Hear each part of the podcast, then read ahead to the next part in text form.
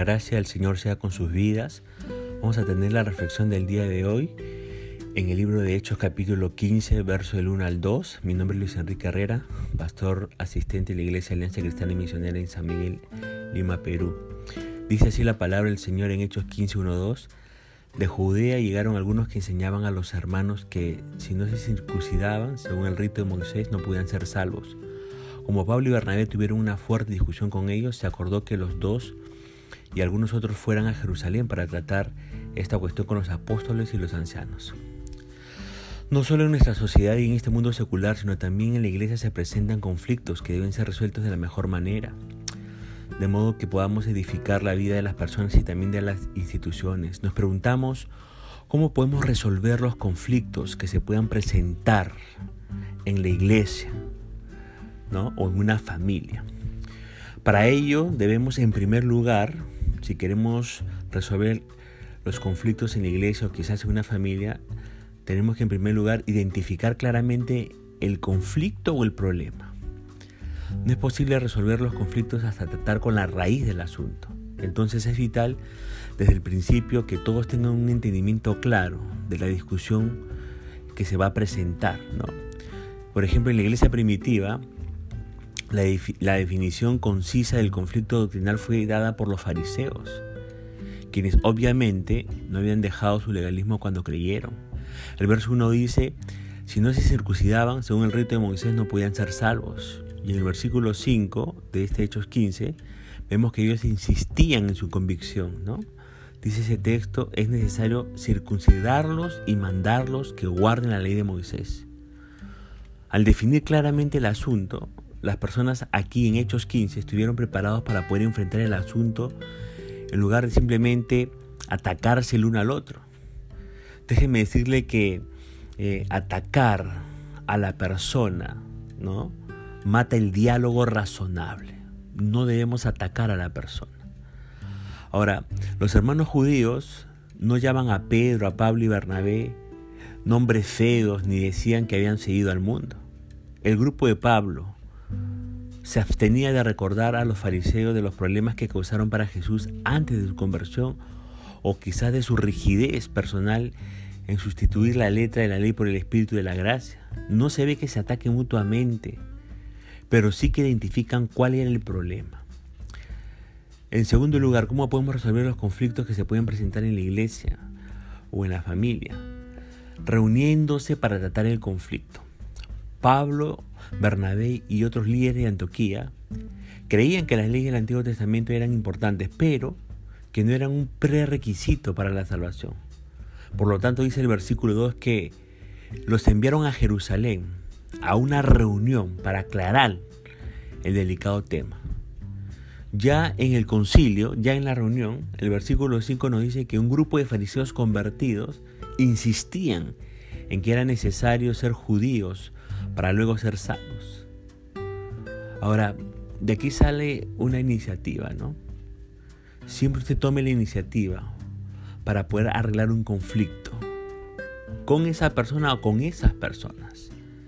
Porque la demora de arreglar esa reunión o ese conflicto solo sirve para aumentar el resentimiento y complicar las cosas. Hay que escoger el momento y el lugar correcto para reunirse.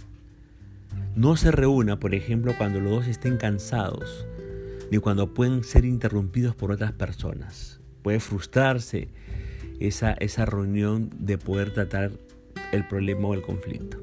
En tercer lugar, ¿qué es lo que tenemos que hacer para poder nosotros resolver los conflictos que se puedan presentar en nuestra iglesia o en nuestra familia? Hay que plantear el conflicto y hay que discutir el conflicto abiertamente.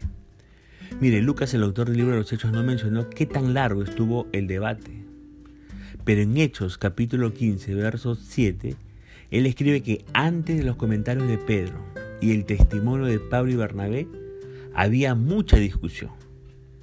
Ahora, es importante que los líderes o el líder que dirige este tipo de reuniones tiene que cuidarse para no tratar de apurar los asuntos ¿Por qué le digo esto? Porque la gente quiere ser tratada justamente. También quieren saber que tienen valor y que sus opiniones tienen valor. Y es fascinante observar que Pedro, Pablo y Bernabé no participaron inmediatamente en el debate en el principio. Ellos evitaron un error que frecuentemente los que buscan avanzar una causa lo hacen, cometen ese error. La tentación es hablar primero, dar su opinión y callar la oposición con un discurso aplastante. Pedro, Pablo y Bernabé dejaron que los demás expresaran sus opiniones antes de expresar las suyas. Ahora mire, la sabiduría produce paciencia y se adquiere escuchando otras perspectivas, lo que hicieron Pedro, Pablo y Bernabé. Cuando escuchamos, les decimos a la persona, valoro tu opinión, me interesa la relación que tenemos, me importas tú. Y es la actitud que tenemos que tomar nosotros cuando tengamos que resolver un conflicto, cuando tengamos que discutirlo. Escuchar más antes que hablar primero. En cuarto lugar, ¿cómo podemos nosotros este, resolver los conflictos que se puedan suscitar en la iglesia o en la familia? Bueno, dejando que el conflicto sea tratado de forma madura, de forma madura. En el caso de la iglesia, tratado por líderes con cierta madurez espiritual. Seguramente, yo estoy seguro que se les dio a los judaizantes bastante tiempo para poder exponer sus preocupaciones. Lucas no menciona nada de eso. Se concentra en la participación de algunos de los dirigentes principales. Comienza con el discurso de Pedro en el versículo 7 y 11 de este capítulo 15 de Hechos. Pedro dejó a los otros hablar primero, un poco sorprendente, conociendo el carácter de Pedro, pero al final tomó la palabra. Y el discurso de Pedro preparó el camino para que Bernabé y Pablo hablasen, como lo indica el versículo 12. Habiendo escuchado el testimonio de Pedro, ahora los líderes y los judaizantes escucharon el testimonio de, estos dos misioneros. Y tal como lo hizo Pedro, Bernabé y Pablo enfatizaron el obrar de Dios. Contaron en el versículo 12 cuán grandes señales y maravillas había hecho Dios por medio de ellos entre los gentiles. Si Dios hizo todo eso sin que los gentiles sean circuncidados, ¿cómo exigirles ahora que cumplan toda la ley de Moisés? Se preguntaban los, los este, apóstoles, ¿no? Ahora, hermanos y amigos, cuán importante es pensar teológicamente. No se trata de, de dejar que cada uno crea y diga lo que quiere. Tampoco es un asunto de imponer nuestras ideas sobre otros. Debe haber la madurez, la madurez para escuchar todas las partes y al final evaluar divergencias entre creyentes a la luz de la palabra de Dios. También es importante hacer un buen uso de la experiencia de la gracia de Dios. Cuando la experiencia y la doctrina concuerdan, el argumento es invencible. Así que si usted va a arreglar un conflicto, que haya madurez de, parte suya y también centralidad, criterio. En quinto lugar, ¿cómo arreglamos un conflicto en medio de la iglesia?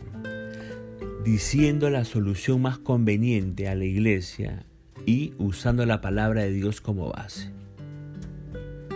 O dando la solución más conveniente a la iglesia y usando la palabra de Dios como base. Entra a tallar aquí Santiago o Jacobo, el líder del concilio de Jerusalén. Y él declaró el resultado del consenso, diciendo básicamente a los que Cristo recibe que la iglesia no los rechace. Y Santiago citó eh, al profeta Amós en el capítulo 9 y habló de la extensión de la, de la tienda mencionada en Isaías 54 como un apoyo de los testimonios dados por Bernabé, por Pablo y por Pedro. Los gentiles fueron recibidos en la iglesia sin el requisito de la circuncisión ni la necesidad de guardar la ley. Sin embargo, mostraron respeto por los fariseos al pedir que los gentiles se abstengan de comer carnes ofrecidas a ídolos, carnes de animales estrangulados y sangre. Ahora, si los gentiles y los hermanos judíos iban a comer juntos en compañerismo, era vital que aquellos cristianos gentiles no hicieran algo para ofender a los otros participantes, ¿verdad? Además, los cristianos gentiles fueron mandados a abstenerse de la inmoralidad sexual. Un requisito moral que se aplica a todos los creyentes en todos momentos y en todos los tiempos. Todos tenemos que tener pureza sexual en nuestra vida. Ahora, usted puede ver en este accionar el amor de Dios que se estaba extendiendo hasta las naciones. Ya por los capítulos pasados sabemos que su plan era integrar a los gentiles de todo el mundo en su reino. Y lo que estaba pasando en el tiempo de los apóstoles era nada menos que el inicio del cumplimiento de este plan maestro de Dios. Jacobo, lo pudo discernir e interpretó la conversión de la casa de Cornelio ahí en Hechos 10, juntamente con la fundación de las iglesias gentiles, por medio obviamente del ministerio de Pablo y Bernabé, dentro de este marco profético. Y aquí hay una enseñanza para nosotros. Cuán importante es saber leer los tiempos e interpretar lo que está pasando alrededor nuestro a la luz de las escrituras y los planes de Dios.